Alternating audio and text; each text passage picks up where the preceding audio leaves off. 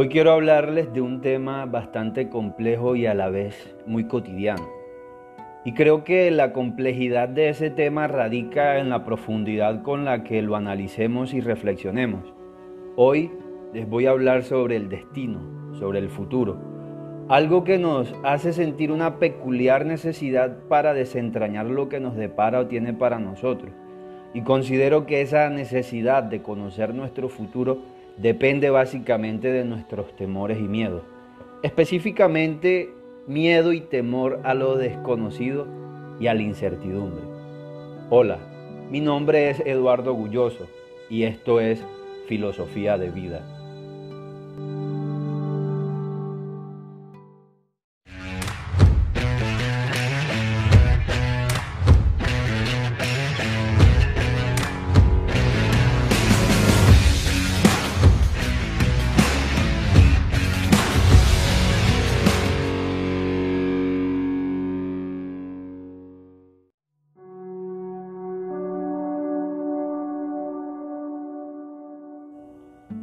Muy bien. Lo primero que debemos entender sobre el futuro, el destino y esas cosas es que el futuro no está escrito. Más bien, el futuro está condicionado.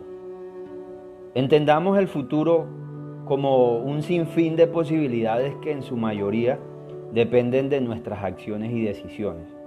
Es decir, que el futuro está condicionado a lo que hacemos ahora, en este preciso momento lo que significa que todos nuestros hábitos, decisiones, costumbres y lo que hacemos a diario, repetidamente, condicionará lo que seremos en un futuro y muy probablemente los eventos que acontezcan a nuestro alrededor y que estén relacionados con nuestro comportamiento.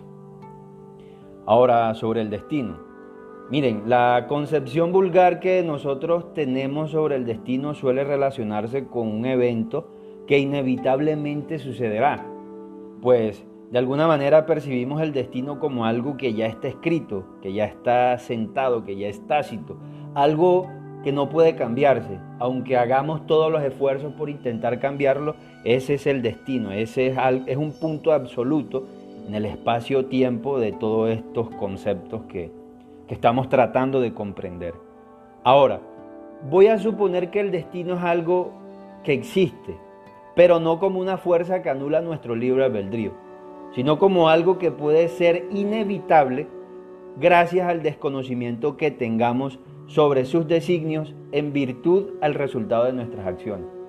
Por tanto, bajo esa idea, si el destino es inevitable, entonces lo que lo haría inevitable es el hecho de no saber cuáles son sus designios. Es decir, no saber con exactitud a dónde nos llevarán nuestras acciones o qué consecuencias pueden provocar en nuestro contexto, así como al mejor estilo del efecto mariposa.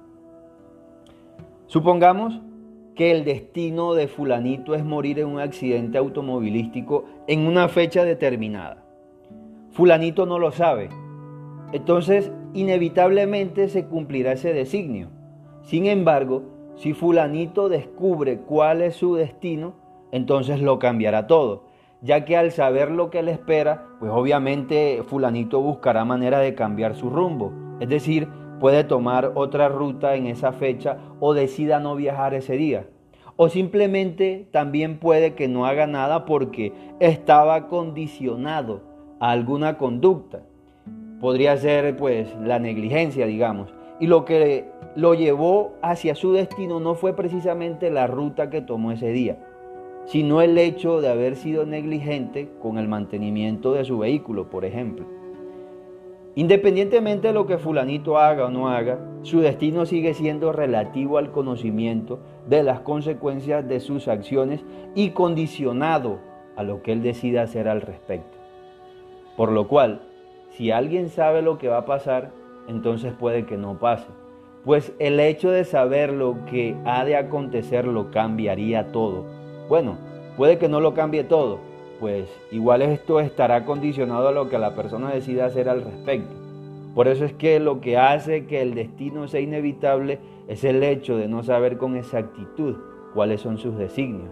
Y también pueden influir las decisiones que terminan condicionándonos hacia ese rumbo, hacia ese destino. Ahora, hay un aspecto sobre estos temas del destino y esas cosas que no puede pasar desapercibido y es el hecho, es el tema de las profecías bíblicas. Miren, las profecías bíblicas se relacionan mucho con el destino y esas cosas. Y mi opinión al respecto es la siguiente.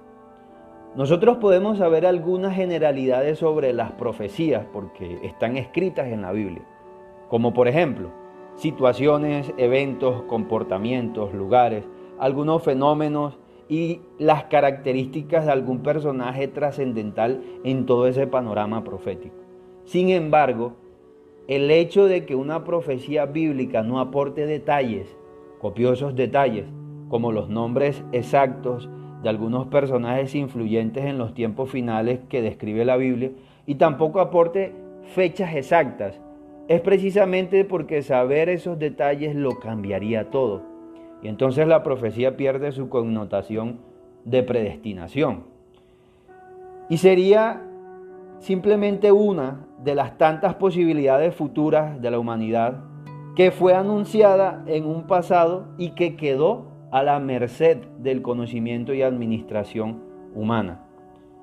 Y bueno, en realidad esto es lo que sucede con las profecías, pues por alguna razón estas profecías se anuncian dentro de las escrituras para que estén al alcance de nuestro conocimiento.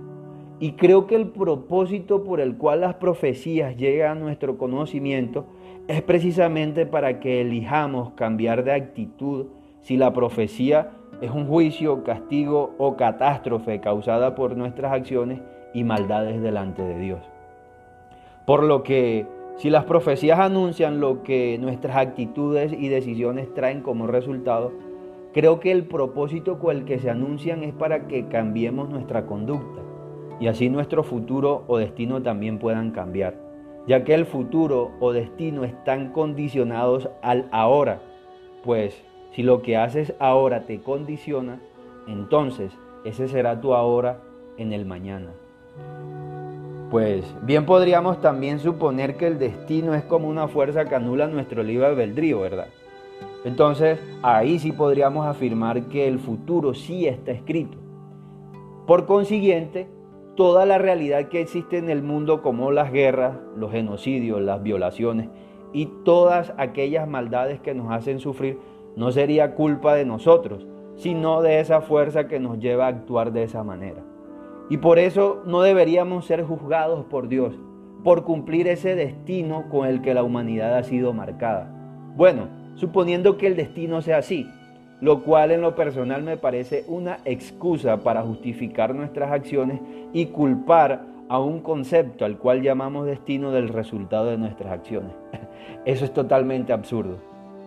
Sin embargo, en estos temas, en estos conceptos, hay que andar con sumo cuidado, pues hay tantas cosas que en lo personal desconozco, que desconocemos sobre estos conceptos del tiempo, el futuro y el destino, que pueden ser muchas las cosas que influyen en una persona para que inevitablemente actúe de, de determinada manera, y eso de alguna forma puede marcar su destino. En fin, Nunca sabremos si el aletear de las mariposas en todo el mundo pueden provocar los tornados. Y tampoco sabremos si el títere es consciente de los hilos que le manipulan.